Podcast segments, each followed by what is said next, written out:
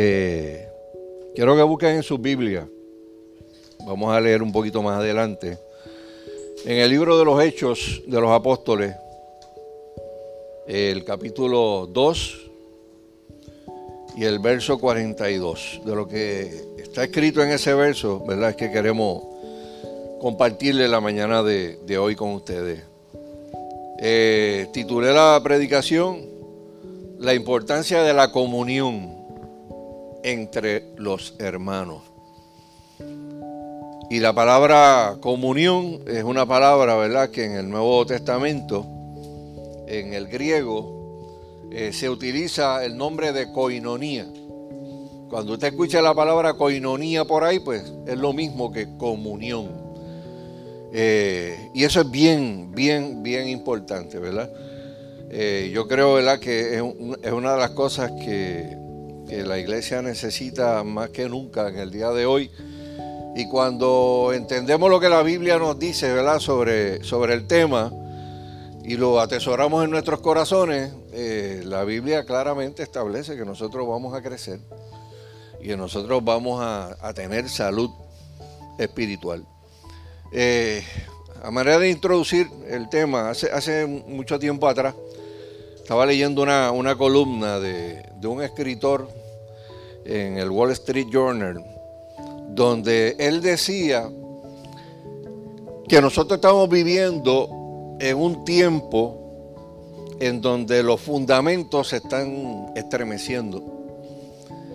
Y según esta persona, cada vez que la sociedad vive un tiempo donde sus valores fundamentales son sacudidos y son estremecidos, eso crea un vacío filosófico que hace que mucha gente trate de llenarlo de muchas maneras, de diversas maneras, ¿verdad? Eh, y eso es cierto. O sea, la, religión organizada se critica mucho. Usted abre los periódicos, usted escucha cosas y programas, y hay mucha gente atacando la religión. Sin embargo, la religión sigue creciendo, sigue creciendo en todo, en todo el mundo. Y no solamente la religión cristiana, otras religiones no cristianas siguen creciendo porque la gente busca algo que pueda llenar el vacío ¿verdad? que hay en, su corazón. Y por eso nosotros tenemos una, explosión de, gente abrazando las espiritualidades de la nueva era. Eh, tenemos mucha gente practicando religiones orientales. Eh, tenemos una explosión en los movimientos eh, ambientalista, feminista, medicina natural, eh, en Estados Unidos particularmente, pero aquí también ya entrando lo, que son las gangas callejeras, donde la gente se mete en una ganga porque la ganga le da un sentido de pertenencia. En Estados Unidos se ve más claro que la gente hasta tiene jackets a veces con los nombres de, la, de las gangas, ¿verdad? Eh, y lo único que usted tiene que hacer es ir a California, montarse en un avión y irse para la parte de portuaria. Eh, después de las 6 de la tarde y darse una vuelta por allí en carro, porque a pie no podría, porque no va a sobrevivir. Pero ¿verdad? se monta en un carro y usted ve toda esa gente, las gangas patrullando en las diferentes calles con su nombre y el que se meta allí, pues ya usted sabe lo que le va a pasar. Pero esa gente está allí y tiene una lealtad a ese grupo porque para esas personas ese grupo es su familia. Es la gente que los protege, es la gente que está ahí, en las buenas y en las malas. En Puerto Rico no tienen nombre, ¿verdad? Pero sí se llaman los de los de López y Carlos, los de Ramos Antonini. Y yo me crié en un residencial y yo sé de lo que estoy hablando. Eh, se acabaron los grupos y ya usted sabe, vamos ahí, vamos para allá para los de Puerto Nuevo a caerle encima a la gente de Puerto Nuevo. O vamos a cruzar de, de, Villa España para caerle encima a los de Vista Hermosa que están más arriba. Y la gente siente que, vaya, esto me da sentido de pertenencia, ¿verdad? Eh, cada uno de estos grupos experimentan un hambre de ir más allá del racionalismo científico, del progreso material, y quieren más. ¿Y qué busca esa gente?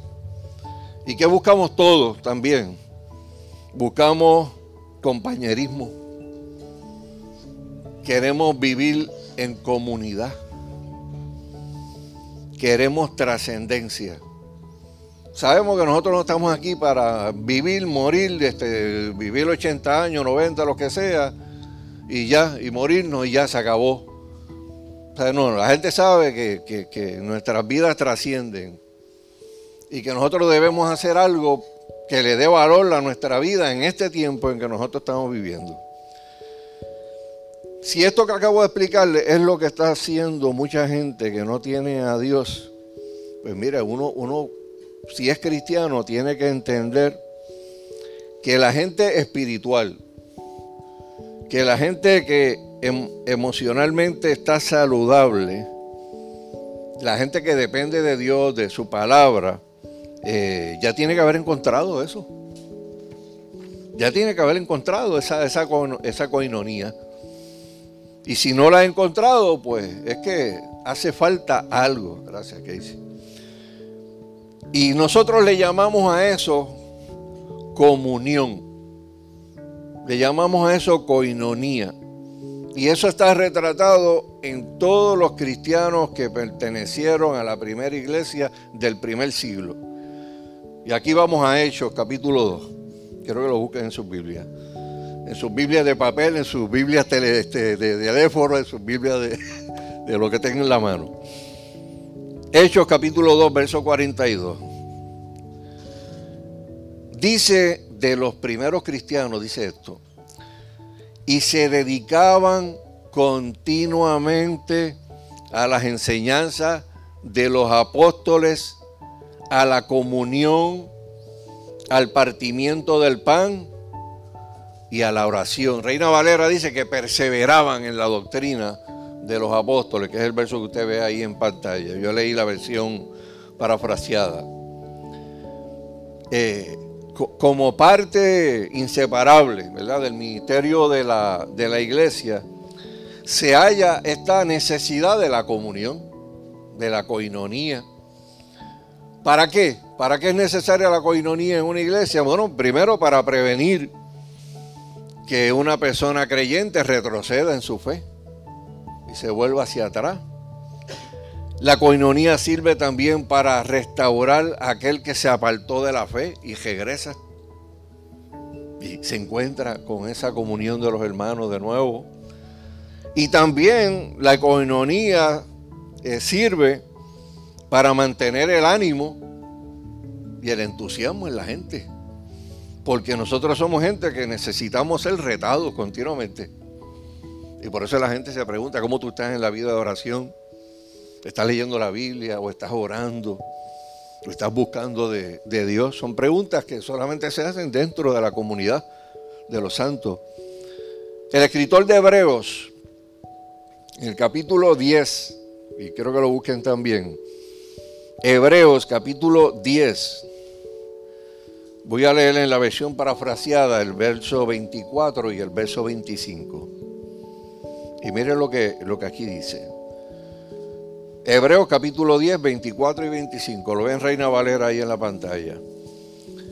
Preocupémonos los unos por los otros a fin de estimularnos al amor y a qué más? Al amor y a las buenas obras no dejemos de congregarnos como acostumbran hacer algunos, sino animémonos unos a otros.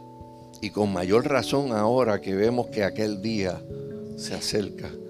Y el día que se acerca es el día que Cristo viene por la iglesia. Y ese día está más cerca de lo que usted se imagina. Cada vez que uno abre un periódico y lee las noticias de lo que está pasando al otro lado del mundo, eh, de las diferentes cosas que se ven que están ocurriendo, como decía en la predicación pasada, eh, que cada vez la gente se levanta y, o sea, y, se queja por, las cosas que, ve. Y ya no son 10, ni 20, ni 30. Ahora son millones de personas que, que marchan. Estaba viendo esta semana la segunda, la segunda movida en, Chile. La primera fue de un millón y después dijeron, no, no, vamos a superar el millón. Oiga, tirar a la calle en menos de un mes, dos millones de personas a la calle, eso no, eso no es algo que ocurre todos los días en ninguna parte del mundo. Pero lo estamos viendo aquí, lo estamos viendo en, el otro lado del mundo, con más frecuencia y más frecuencia y más frecuencia. Y eso nos debe decir que algo está a punto de ocurrir. En el tiempo en que se escribió el Nuevo Testamento, eh, esa palabra comunión, que es la palabra que aparece ahí en Hechos 2.42, oinonía, era una palabra que en términos seculares, en griego, se utilizaba para referirse a gente que eran socios de negocio. Eh, también se usaba para describir relaciones legales, ciudadanía, matrimonio y especialmente sobre lo que era amistad. Eh, pero antes de hablar de los beneficios de, que tiene la comunión, la coinonía, es importante que nosotros podamos definir esa palabrita en términos de lo que dice la Biblia. La palabra coinonía implica cuatro ideas, cuatro ideas fundamentales. La primera idea fundamental que tiene la palabra coinonía, y a mí me encanta el griego por eso. Eh, usted ve otras lenguas, pero cuando ve el griego, a veces una palabra tiene un montón de significado. Y tú te vas a una cosa que se llama blueletterbible.com y usted pone el verso arriba y se le abre ese verso y cada palabrita tiene unos numeritos, unos numeritos al lado. Y cuando usted da un clic en esos numeritos, se abren eh, todas las definiciones, las raíces de esa palabra en griego. Uh, y usted dice, wow, Dios mío, el que escribió esto estaba pensando en tanto, ¿verdad? Esas cuatro ideas que comprende la palabra coinonía. La primera es compañerismo. Compañerismo. Dos o más personas que entablan una amistad, la cual implica que tienen que pasar tiempo juntos. Eso significa compañerismo. La segunda idea que comprende la palabra coinonía es comunicación como en el caso de cuando usted ora y se comunica con Dios, que lo hace a un nivel íntimo, usted con, con Dios, ¿verdad? La tercera idea que abarca la palabra coinonía es comunidad. Comunidad significa que existe una intimidad entre las personas, una cercanía, una amistad, que la gente puede ver las necesidades que la gente tiene y como resultado comparten lo que tienen para llenar esa necesidad. Y la última palabra, la última idea, ¿verdad? Que, ¿verdad? Que, podemos traducir y comprende la coinonía es la comunión, que en este caso es tener y compartir juntos una misma fe. Miren todo lo que significa la palabra coinonía. O sea, según lo que acabamos de decir ahora, pues para tener coinonía es necesario que usted tenga una comunicación personal e íntima con las personas, eh, orar juntos, tener una interacción de la escritura juntos eh, y basarnos en un denominador común que se llama Cristo en cada uno de nosotros. Además también, pues eso implica pues que tenemos que tener tiempo para compartir nuestras experiencias espirituales con los demás. Y compartir las experiencias implica compartir las preocupaciones, compartir los momentos de gozo, de alegría, de triunfos que nosotros tenemos, pero también los que no son tan fáciles y tan alegres. Cuando me siento de esta manera, me siento de esta manera. O siento que la, la vida está siendo bien dura. Y hasta compartir recursos materiales también cuando en un momento dado usted ve una necesidad y usted dice yo quiero llenar esa necesidad. La base fundamental, hermano, para que nosotros podamos tener comunión con nuestros hermanos, es tener comunión con Dios. Porque si usted no tiene comunión con Dios, usted no puede tener comunión con sus hermanos. El apóstol Juan, el único que murió allí de, viejo, ¿verdad? Todos los otros apóstoles de Jesús fueron martirizados, todos murieron, ¿verdad? Por causa del Evangelio. Pero Juan ya al final de su carrera, con más de 60 años de experiencia en el ministerio, escribe eso en Primera de Juan capítulo 1, verso 3. Dice esta palabra lo siguiente. Les anunciamos lo que hemos visto y oído para que también ustedes tengan comunión con nosotros. Y nuestra comunión es con el Padre y con su Hijo Jesucristo. O sea, en otras palabras, el terreno común de esa comunión, de esa coinonía de la que habla la Biblia, no es ni social, ni es económica, ni es intelectual, ni es cosmética o artificial, no. El terreno común que nosotros tenemos para esa comunión es que le dimos nuestras vidas a Cristo, hemos experimentado lo que es la salvación, tenemos la vida eterna y somos hijos en una misma familia. La coinonía es un vínculo que une al creyente y que es único. Es tan único que usted puede ir a diferentes lugares, y yo no sé cuánto le ha pasado, y interactuar dos minutos con una persona y decir, es cristiano es creyente.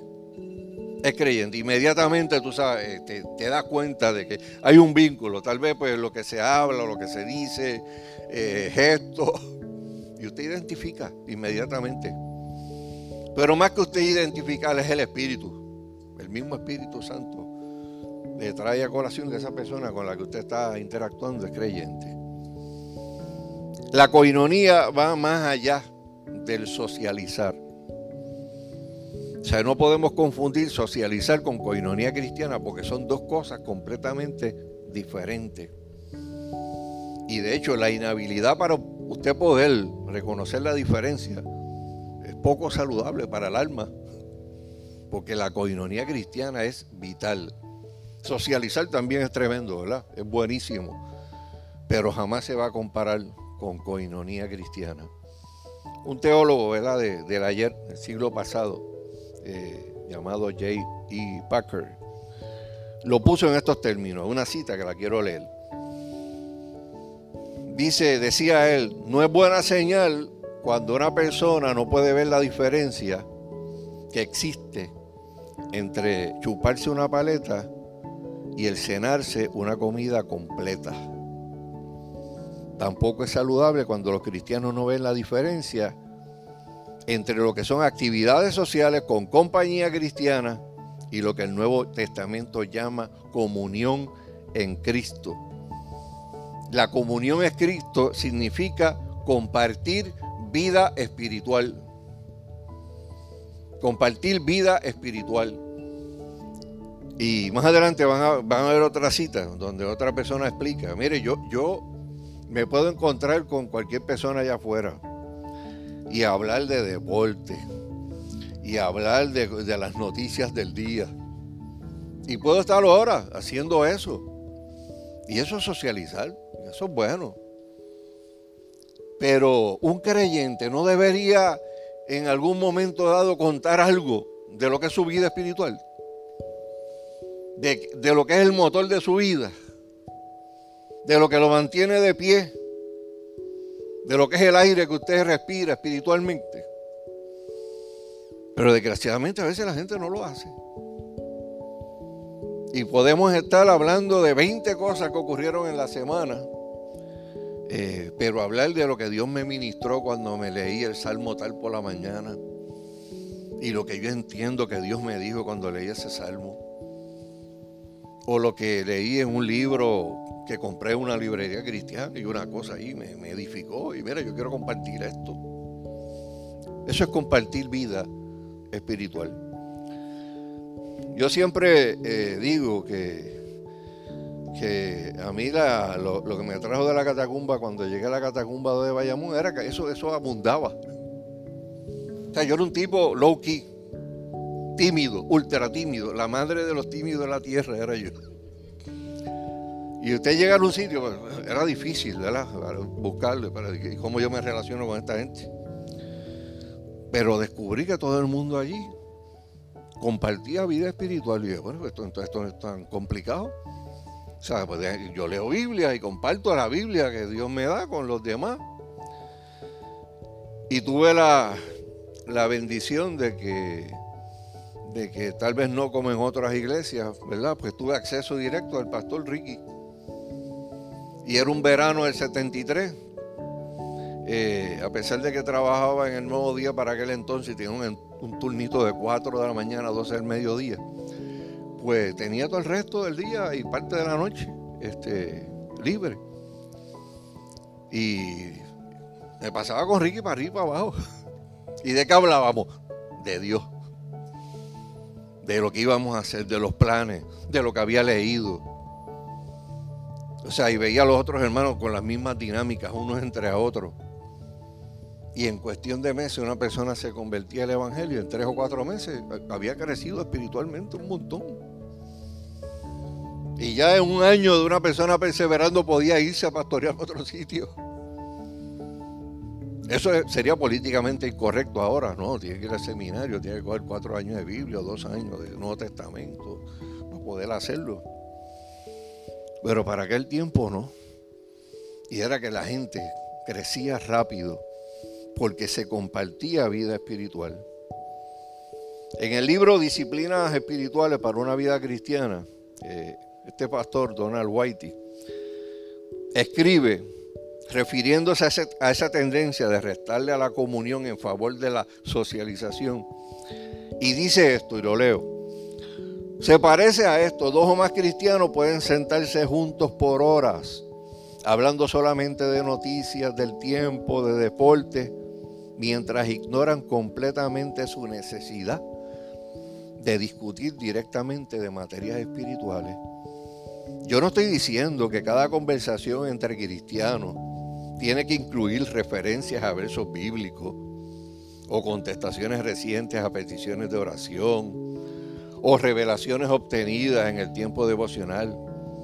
Pero he observado que muchas personas que en un momento fueron creyentes bien comprometidos, son tan independientes en la práctica de sus disciplinas espirituales que ya apenas hablan de las cosas espirituales con el corazón en la mano y sin una interacción personal sobre lo que son intereses mutuos, las dificultades, las aspiraciones del discipulado, nuestras vidas espirituales se empobrecen.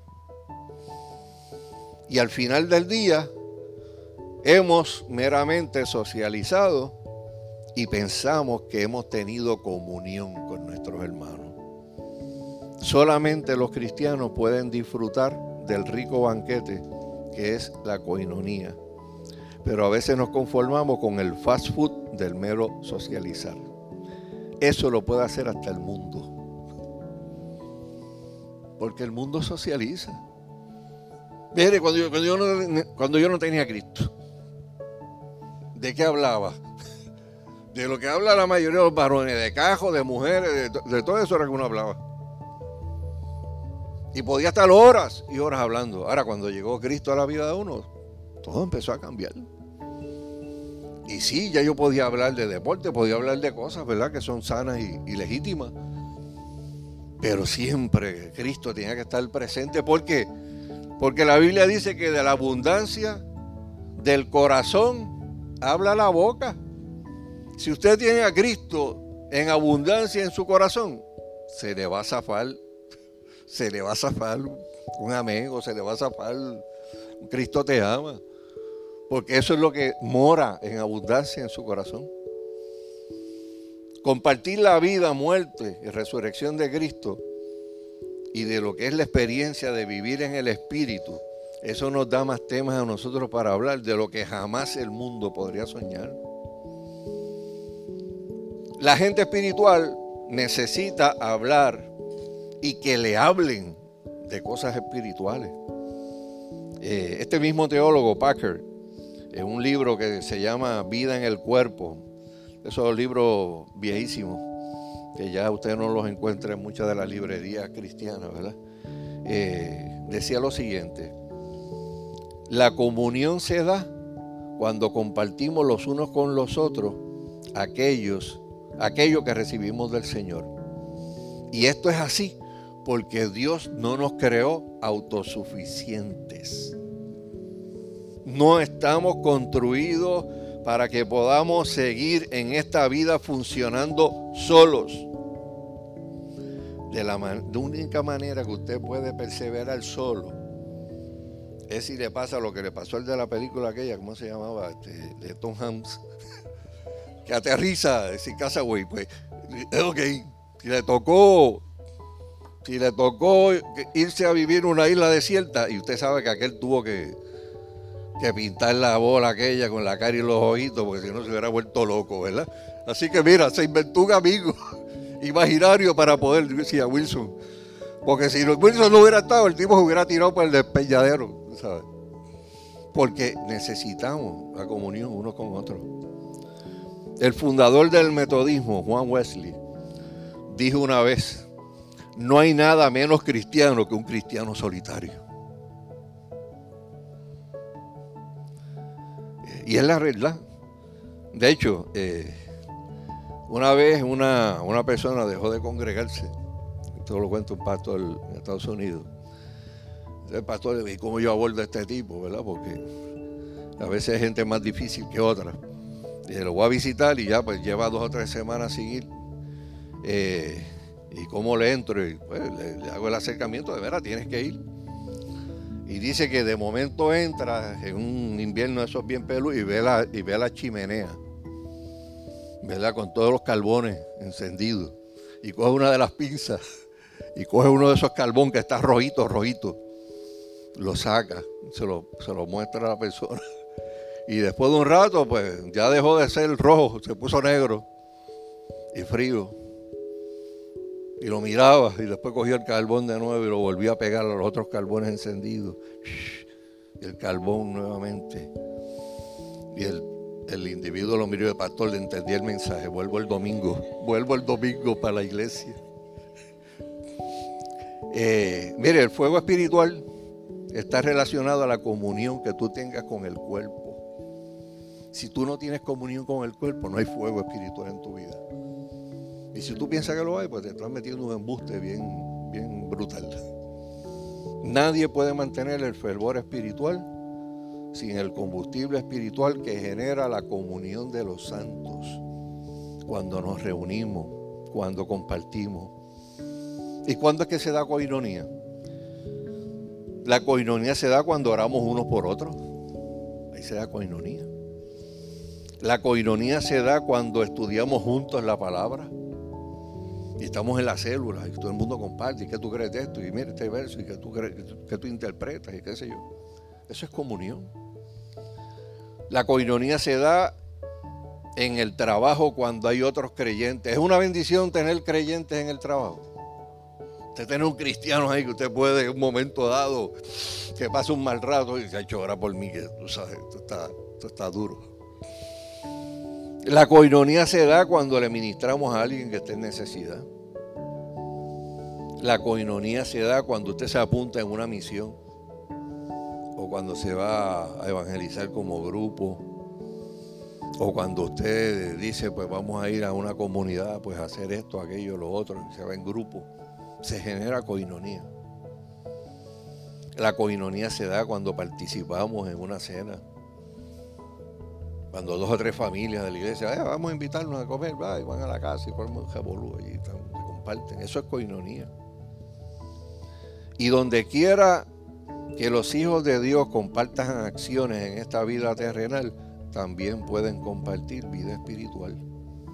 Pero tienen que proponérselo.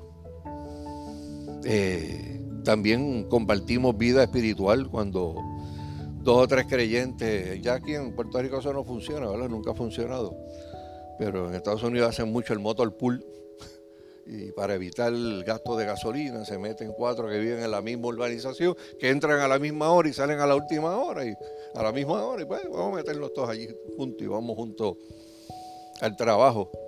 Mire, cuando nosotros vamos a algún sitio que tenemos que estar dos horas y, usted está con, una, con, gente dentro del cajo que son cristianos, ¿no se genera comunión?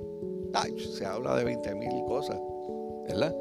Eh, eh, antes eso se daba mucho. Eh, había muchos festivales de música cuando empezábamos. Y a veces pues nos tenemos que meter como 10 o 12, como sardinas en latas, en un cajo. Eh, hasta, en, hasta en el baúl llevábamos gente. Le dejamos la puerta abierta para que no se aficiara. el cajo se llenó. El único espacio que había era el baúl. ¿Tú nunca fuiste a un baúl? Eh, bueno, no, no me acuerdo. Pero me acuerdo de otras cosas peores. Este, no, no, unas cosas que nos pasaron bien, bien brutales. Ah, bueno, sí, sí. Sí, de esa experiencia me acuerdo, me acuerdo. Eh, sí, pero no pensaba que era esa. Esa todavía la tengo grabada en mi, en mi memoria. Esa era cuando se invitaban gente que uno no conocía, ¿verdad? Que había una persona que le gustaba invitar gente que nadie conocía. Y, llevamos locos psiquiátricos, este, actividades, dormimos con ellos, este, nos quedamos con ellos. Y después, este, ya usted sabe, este, los locos desquiciados pues se manifestaban. Y una vez me cogió uno por el cuello lloviendo. Ya usted sabe. Pero lo disfrutamos, lo disfrutamos, lo disfrutamos. Y era una bendición para nosotros decir, vamos a meter un montón de hermanos en el carro, porque era una bendición este, ir de aquí a Bonito, de aquí a Ponce. Y todo el que está aquí, que de alguna manera ha tenido seis o siete hermanos en un cajo, ¿se disfruta o no se disfruta? Sí, la comunión es bien brutal. Eh, mire, nosotros nos vamos de vacaciones con Nixa. Eh, y bueno, vamos de New Jersey a, Filadelfia o a tal sitio. Y eso es cerquita. Y de Niza, Cuatro horas. Pero mire, esas cuatro horas, Nixa las atesora. Bueno, Nixa me, me voy a ir la predicación, va a decir amén. Este, ¿Por qué? Porque mire, el 80% de lo que nosotros hablamos allí edifica. Edifica. O sea, y se hablan de otros temas que no son también espirituales. Pero todo lo que compartimos es vida espiritual. O sea, y ella espera el año de las vacaciones porque sabe que ese es el, año que se va al tal, pero, pero se va a gozar hasta lo último. Eh, sí, bueno, 450. pero, pero es una bendición, es una bendición de verdad. Eh, puede ser también cuando los creyentes se unen en una actividad, como lo puede ser, vamos a salir juntos para caminar, para hacer ejercicio. ¿Cuántas personas aquí no han conocido a gente y se convirtieron al Evangelio en un gimnasio? Aquí ha pasado. Aquí hay gente que está ahora mismo, lleva 15 años perseverando y, y conoció a la persona que le predicó en un gimnasio. Fue Iliana en el caso de Sol. Ah, porque no se puede dejar de hablar lo que hemos oído y lo que hemos visto, como decía el apóstol Juan.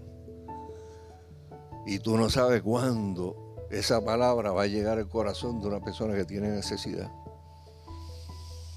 También cuando tenemos la oportunidad de ayudarnos en tareas domésticas, como lo puede ser, vamos a salir a pintarle la casa a un viejito grupo que va se, lo va a gozar y va, a tener comunión durante ese tiempo que está dando ese servicio. Sin lugar a dudas, hermano, la comunión de los santos es un privilegio maravilloso que nos dio el Señor a nosotros. Un pastor una vez dijo que la comunión entre hermanos es un regalo de Dios.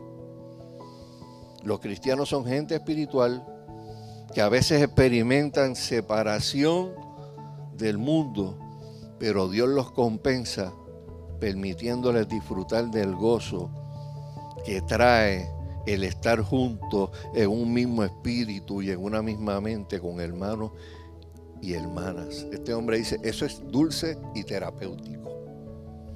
Dulce y terapéutico. ¿Cuáles son otros beneficios que tenemos cuando practicamos la coinonía? Bueno, primero, pues vas a eh, experimentar el amor en maneras que no lo lograría si no la tuviera. Uno de los mandamientos de Dios que no puede ser obedecido sin tener coinonía se encuentra en el libro de Juan, capítulo 13, verso 34. Eh, lo van a ver ahí. Lo voy a leer la versión parafraseada. Les doy un mandamiento nuevo, que se amen los unos a los otros. Así como yo los amo a ustedes, deben amarse los unos a los otros. Si brinca dos capítulos más adelante, el 15, verso 12, dice lo mismo. Mi mandamiento es este, que se amen unos a otros como yo los he amado a ustedes. Y si busca el verso 17 de ese capítulo 15, dice lo mismo. Esto pues es lo que les mando, que se amen uno a otro. Y la manera más normal de dar y recibir amor es en persona. Digo, ahora también lo hacen por texto, pero no es lo mismo, ¿eh? no es lo mismo, no es lo mismo. Para lograr amar a los hermanos y ser amado por ellos, tú tienes que estar tiempo Otro beneficio, hermano, de la coinonía cuando tú tienes comunión con los hermanos, tú llegas a experimentar la gracia y la fortaleza de Dios de una manera, de maneras que, de otra forma pues no, no, no lo pudieras hacer o, al menos sería difícil. Por eso Hechos 2.42 dice que esa gente se dedicaba, esos primeros cristianos, se dedicaban continuamente, no solamente a las enseñanzas de los apóstoles o al partimiento del pan y la oración, sino también a la comunión cuando perdemos comunión con los hermanos, perdemos fortaleza espiritual. Parker decía, y cito, creo que una de las razones por las cuales vemos grandes secciones de la iglesia moderna aletargadas y débiles, cuando se compara con sus contrapartes de hace dos, uno o dos centurias atrás, es la pérdida del secreto de la comunión. Cristo reprendió a los laodicenses, a los de la iglesia de la Odisea, por su complacencia, suponiendo que tenían todo lo que necesitaban cuando en realidad estaban en bancarrota espiritual. Yo creo que Él nos reprendería por hablar tan labiosamente de nuestro supuesto compañerismo, cuando la realidad es que nuestra falta de comunión es uno de nuestros defectos más visibles. Un cuerpo en donde la sangre no circula propiamente siempre estará por debajo de lo que debería de ser.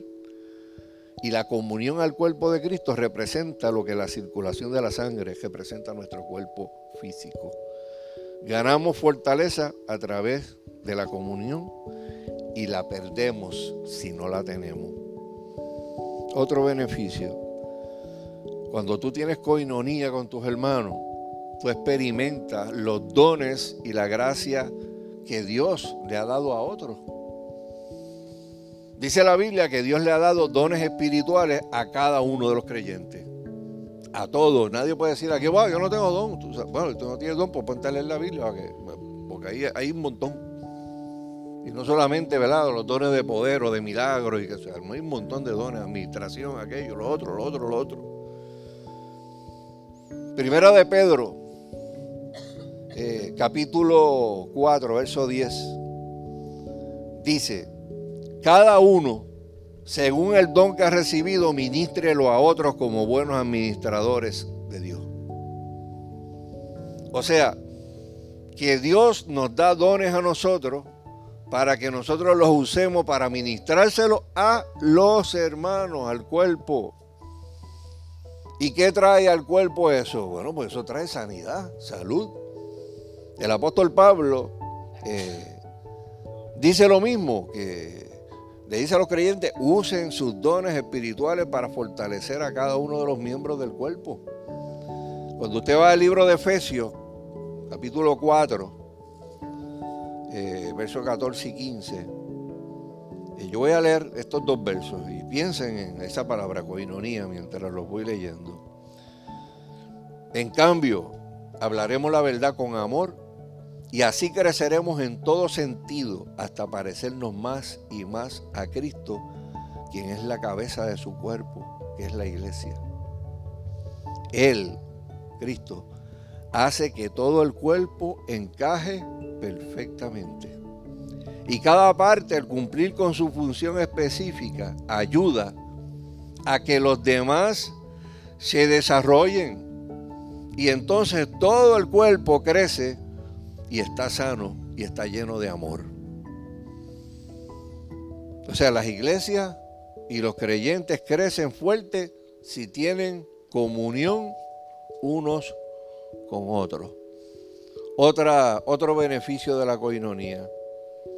Cuando tú la tienes y tú la practicas, las prácticas de tus disciplinas espirituales se alientan, se fomentan, se promueven ¿Y cuáles son las prácticas espirituales? Las disciplinas espirituales, ¿cuáles son? Biblia, oración, ayuno, vigilia, un montón de cosas ¿verdad? que hacen los creyentes. Cristianos sin coinonía se debilitan. La coinonía entre hermanos nos anima a buscar de Dios, nos anima a practicar todo aquello que nos trae salud espiritual. Primera de Timoteo 4:7, el apóstol Pablo le dice a Timoteo, no pierdas el tiempo discutiendo mitos y leyendas mundanas. Emplea el tiempo y las energías en ejercitarte para vivir como Dios manda. Y eso se facilita cuando tú tienes gente al lado. Que te dice, mira, ven acá, te, te veo triste o te veo con la cara, tú sabes, qué sé yo Sí, porque en Puerto Rico te dice, ¿cómo estás bien? Y todo el mundo, bien, bien. ¿Cómo estás? Bien, bien, bien. Pero bien, bien. Sí, bueno, bueno. Este, ya, ya usted sabe, ¿verdad? De ahí para abajo. Pero todo el mundo así de entrada dice que está bien, Dios mío. Cuando estoy desanimado en la palabra, cuando estoy desanimado en la oración, cuando estoy desanimado en el ayuno, de momento usted escucha un testimonio de alguien que Dios, mire hermano, tenía esta prueba y me metí en oración con Dios y Dios me abrió una puerta. Wow, espérate, ven acá. Yo no estoy orando, yo tengo la misma necesidad que Él tiene. Y Él oró y Dios le abrió la puerta. Pues yo voy a orar también, para que Dios haga lo mismo conmigo. ¿Eh? Sin comunión que estimule los hábitos buenos, espirituales, lo que terminamos desarrollando son malos hábitos que nos, llegan, que nos llevan a debilitarnos y nos enferman espiritualmente. Dios usa al escritor de Hebreos para recordarnos eso. Lo leí ahorita, pero lo voy a leer nuevamente en la versión parafraseada. Hebreos capítulo 3, verso 13 y verso 14. Reina Valera está ahí, el 13. Antes exhortados los unos a los otros cada día, entre tanto que se dice hoy, para que ninguno de vosotros se endurezca por el engaño del pecado. La versión parafraseada lo traduce así. Adviértase unos a otros todos los días mientras dure ese hoy, para que ninguno sea engañado por el pecado y se endurezca contra Dios. La gente se aparta de la iglesia, la gente se aparta de la comunión de los santos y el corazón empieza a endurecerse. El verso 14 dice, pues si somos fieles hasta el fin, confiando en Dios con la misma firmeza que teníamos al principio, cuando creímos en Él, entonces tendremos parte en todo lo que le pertenece a Dios según estos versos, ¿qué puede ocurrir cuando nosotros nos apartamos de la iglesia, nos apartamos de la comunión de los santos? Que el pecado nos puede engañar y nuestro corazón se puede endurecer. Pregunto yo, ¿existen riesgos en la coinonía? ¿Existen riesgos? Mire, los que llevan mucho tiempo en el Señor han aprendido que dada la naturaleza de la coinonía, Nadie puede herirte más profundamente que un hermano. ¿Ves? Porque esa es la otra parte de la coinonía. mientras más tú compartes tu vida con los hermanos y más sepan de ti, más vulnerable tú eres ante ellos. Porque cuando la gente conoce de la pata que uno cogía, este, puedes decirte te ayudo o le puedes meter un sablazo también. Y yo, soltar la lengua, tú sabes, en patines, para que llegue hasta el Canadá este, y el rey de alguien, ¿verdad? Eh, mire, y, esto es así, y hablando de relaciones, ¿verdad? Profundas. ¿En cuántos, bueno, nadie diga, ven, cuántos en medio de una disputa matrimonial, con el coraje trepado hasta lo último, ha dicho una palabra o una frase que ha dejado a la otra persona herida, pero herida, herida, herida. Nadie la ha pasado esa aquí, ¿verdad? Nadie. Todo el mundo hace alegación de inocencia. Mire, pero eso se da y es una relación close, matrimonio. Pero se conocen también. Bueno, yo me acuerdo, no, no sigas hablando, porque yo me acuerdo del verano de 1954. Estoy a rayo, tú sabes, me sacó me sacó aquella, aquella pisada de callo de hace 40 años atrás. Pero eso pasa cuando la gente se conoce. Alguien que hizo algo bueno por la iglesia y de momento malinterpretaron su motivo, rayo, un O un sueño, una visión de ministerio que fue truncado por la propia gente que se supone que te apoyara. Esos son los riesgos de la, de la coinonía, ¿verdad?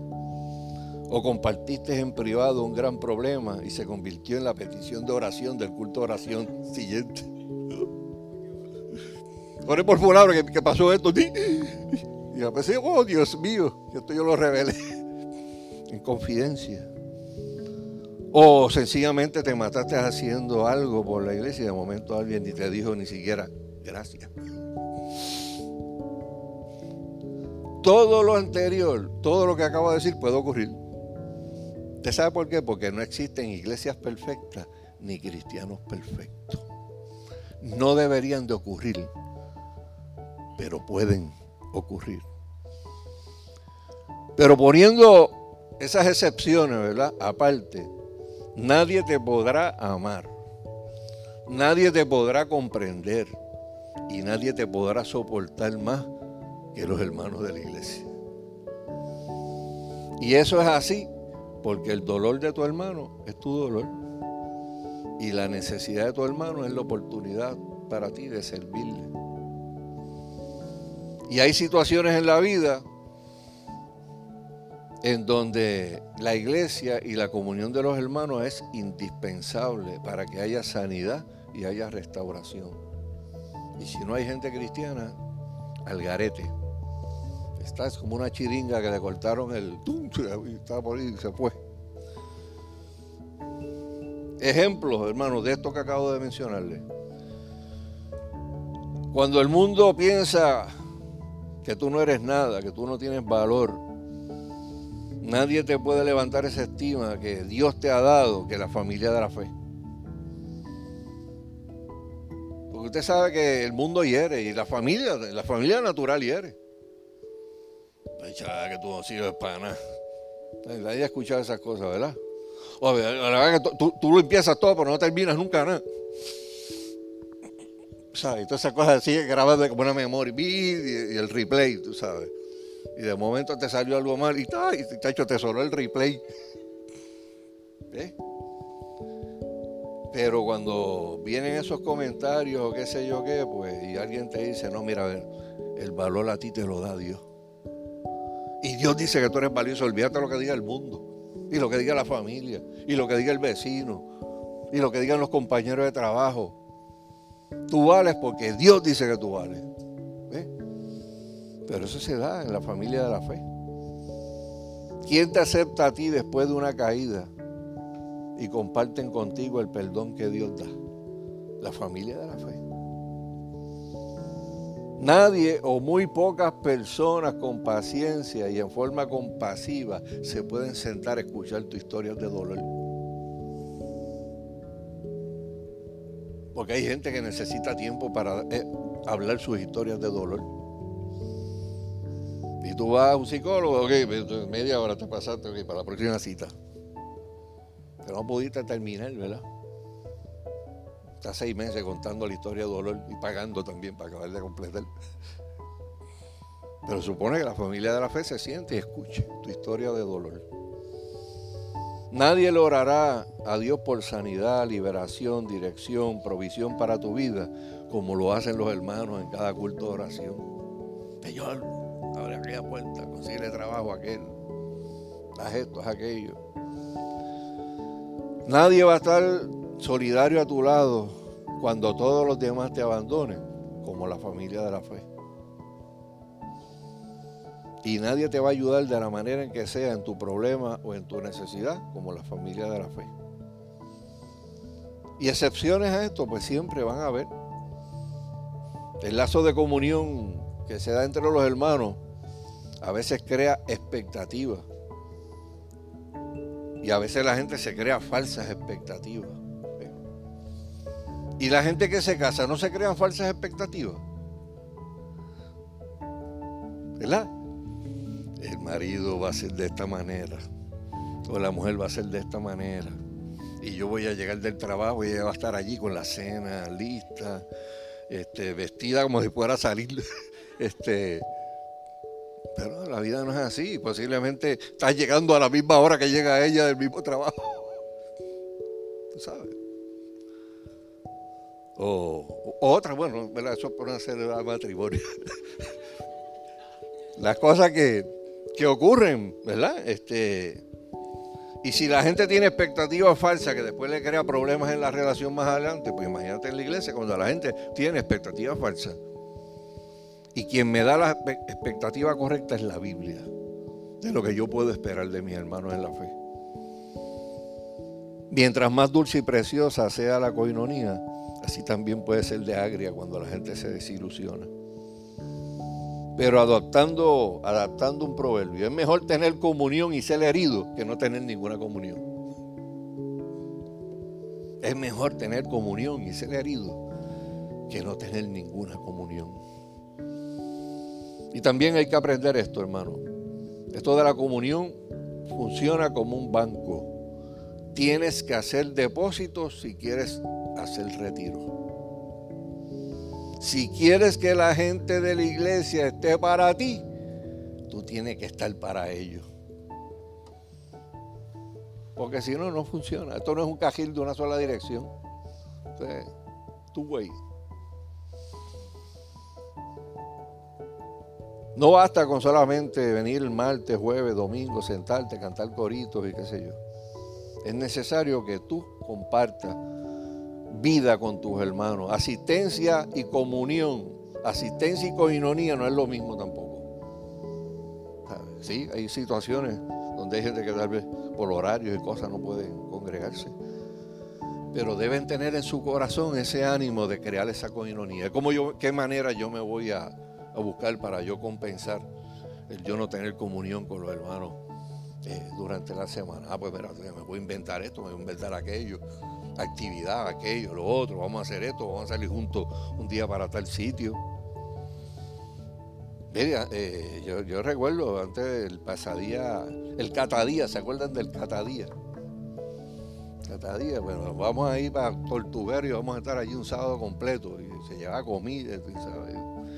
Y mira, y son, esos son lazos que se, que se hacen. Eh, lo hacen otras iglesias que alquilan una guagua y se van a chinchorrear por ahí para abajo. Tú sabes, están horas ahí, tú sabes, pero llega rayo, hablamos de todo, tú sabes. Esas cosas hay que, hay que hacerlas. Finalmente, finalmente, el privilegio de la comunión tiene un precio alto. Como mencioné ahorita en la cita de primera de Juan 1.3, el fundamento de nuestra comunión está en nuestra comunión con Dios. Tenemos que recordar lo que le costó a Dios ese privilegio. Le costó a su propio hijo, al Padre, enviar a su hijo a relacionarse con nosotros, a morir por nosotros, resucitar para que nosotros tuviéramos vida. Si le costó a Dios, nos va a costar a nosotros. Y en un tiempo como en el que estamos viviendo hoy, que está lleno de actividades, que está lleno de trabajo, que está lleno de ocupaciones, uno de los costos es el tiempo. Tienes que sacar tiempo si tú quieres relacionarte con la gente.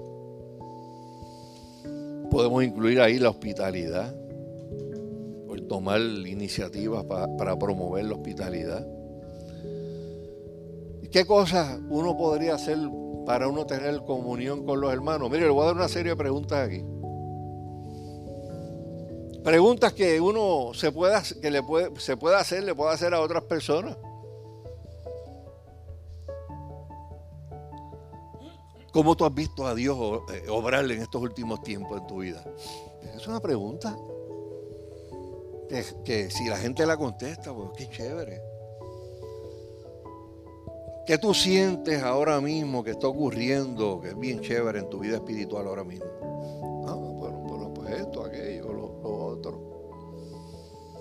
¿Qué está corriendo lento? Bueno, sabes, no estoy orando, aquello, lo otro. ¿O cómo te va el ministerio? ¿Cómo te van las disciplinas espirituales de la Biblia, oración y ayuno? ¿Qué ha sido lo más impactante que te ha ocurrido desde la última vez que compartiste con esa persona? ¿Cuál es una de las más importantes decisiones a las que tú te estás enfrentando ahora mismo? ¿Has leído algo últimamente que te ha ayudado? espiritualmente? ¿Qué ha sido lo último que Dios te ha enseñado a ti? ¿Cómo yo puedo orar por ti? Mire, estas esta preguntas yo las escribí pensando en cosas ¿verdad? que uno ha compartido a través de los años. Y yo recuerdo, en los tiempos de la Catacumba 2, pues a veces muchas de estas preguntas eran, se hacían tan a menudo que se le quedaron ahí grabadas a uno en la, en la mente pero provocaban coinonía, provocaban que no. Mire, eh, eh, yo a Ricky, el pastor de, el que era pastor de Bayamón, pues ya no es pastor hace, hace décadas, ¿verdad? Pero yo me lo encuentro y el, el vínculo está ahí. El vínculo está ahí. Tú sabes, este, y por Facebook y por Messenger nos tiramos y qué sé yo cosas, y ahora está envuelto en 20, en 20 actividades. Eh, pero ese vínculo, ¿sabes? Es difícil de, romper. O sea, porque nos ministramos, nos conocimos, tú sabes. Conclusión, para orar. La cohesión y la unidad que trae la coinonía, para eso es que nosotros estamos hechos.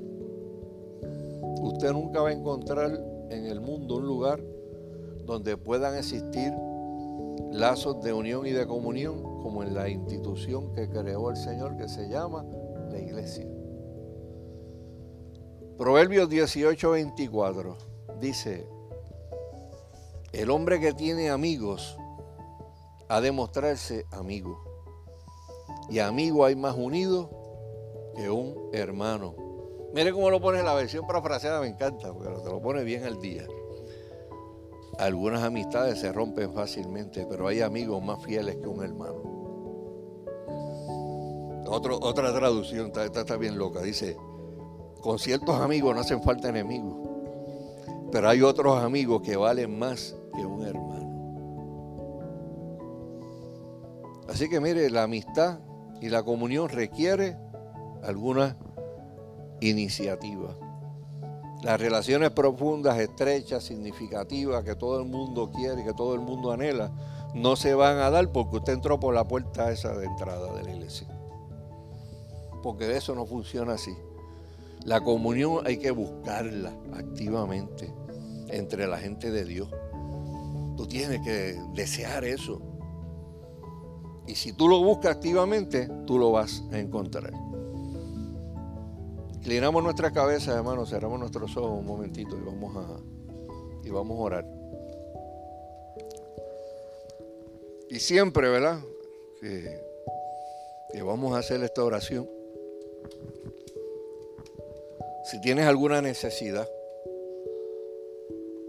si hay algo en tu corazón, ¿verdad? Que tú quisieras traerle a los pies del Maestro en el día de, hoy, pues no, no te vayas, ¿verdad? De, aquí sin, sin hacerlo, ¿verdad? Eh, esta es la familia de la fe y estamos entre hermanos. Y cuando uno está entre hermanos, eh, el orgullo se echa hacia un lado y uno abraza lo que dice la Biblia. La Biblia dice que bienaventurados los pobres en espíritu. La versión parafraseada dice, felices, dichosos, bienaventurados son los que reconocen sus necesidades espirituales. Dice la Biblia que ellos serán saciados, o sea que se le va a dar hasta que la copa se, se desborde.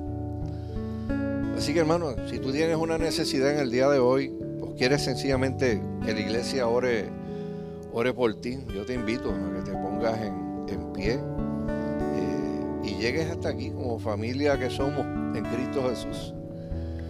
Y de tu corazón al corazón de Dios, ¿verdad? Eh, pues no tienes ni siquiera que, que proferir una palabra. Dios te conoce, conoce tu corazón y sabe lo que hay ahí adentro tú te puedes comunicar en ese nivel de intimidad con el Señor.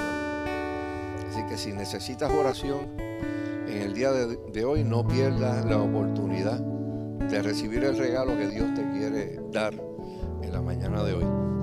Eh, yo no voy a extender mucho esto, eh, pero si, si ese es tu caso, no te vayas de aquí sin haber recibido oración, sin permitir que el cuerpo de Cristo, que es la iglesia, pueda orar por ti, independientemente de cuál sea esa necesidad que tú tienes.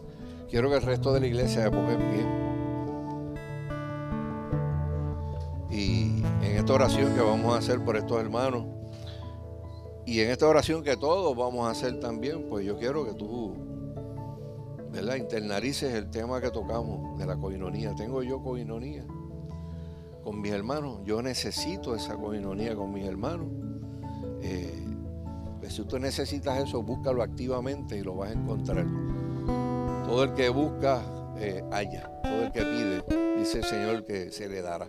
Y todo el que toca, se le abrirá la puerta. El Señor, en su amor y su misericordia, extenderá su mano de gracia y de poder. Padre, en el nombre de Jesús, todos juntos, Señor amado, nos unimos en oración en esta hora Dándote gracias, Señor, por, tu palabra, Señor amado, porque tu palabra, Señor amado, es como, esa, guía, Señor, esa lámpara en el camino, Señor amado. Lámpara es a nuestros pies tu palabra y lumbrera a nuestro camino, Señor. Nos indica el camino por el cual tenemos que caminar. Y nosotros queremos, Señor amado, pues en esta hora empezar pidiéndote perdón, Señor amado, por la falta de comunión por la, a veces la, falta de verdadera coinonía, Señor, de unos con otros, Padre amado.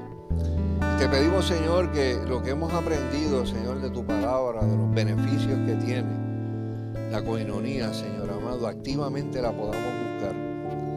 Activamente, Señor amado, nos, nos entreguemos en, en, una búsqueda que sabemos, oh Dios, que va a encontrar respuesta de parte de ti, Señor amado te presentamos en esta hora a nuestros hermanos que vienen delante de ti. Tú conoces sus corazones, Señor amado. Y, es una bendición, Señor, el simple hecho de saber que somos hijos. Que somos hijos, Señor.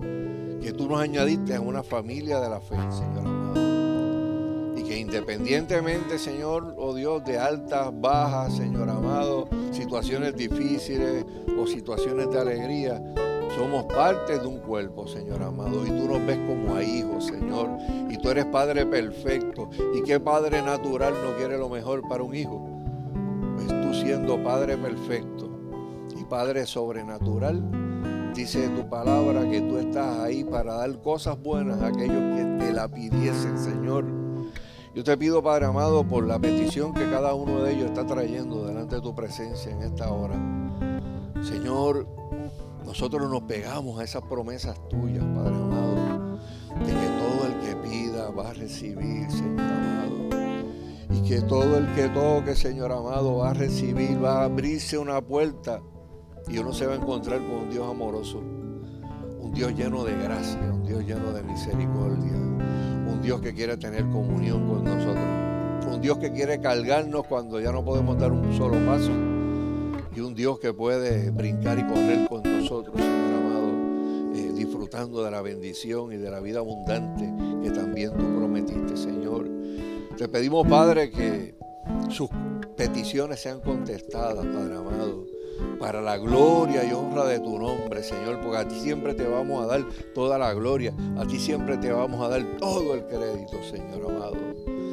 En el nombre poderoso de Cristo te pedimos estas cosas, Señor, y te pedimos, Dios, que esta semana que comienza en el día de hoy, y comenzó con estas primeras horas, Señor amado, nosotros reconociendo que te necesitamos y congregándonos, Señor amado, sea el principio de una semana buena, Señor amado, de una semana de bendición, Señor amado, de una semana donde podamos ver la mano tuya poderosa obrando en favor no solamente de nuestras vidas, sino en favor de las vidas de todos los que nos rodean, Señor, de todos los que son nuestros hermanos en la fe, los que son miembros de la familia natural también.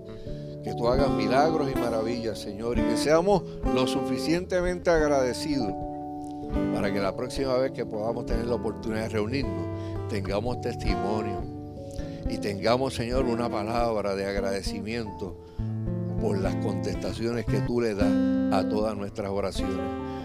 Te pedimos también, Señor, por, las hermanas que vienen en tránsito, Señor, y que salen desde allá de, su viaje por Israel, Padre amado, para que también los traigas eh, con bien, Señor amado, y también traigan testimonio, Señor amado, para compartir con todos nosotros, Señor. Te pedimos estas cosas en el dulce nombre de tu Hijo Jesús, dándote gracias. Amén y amén.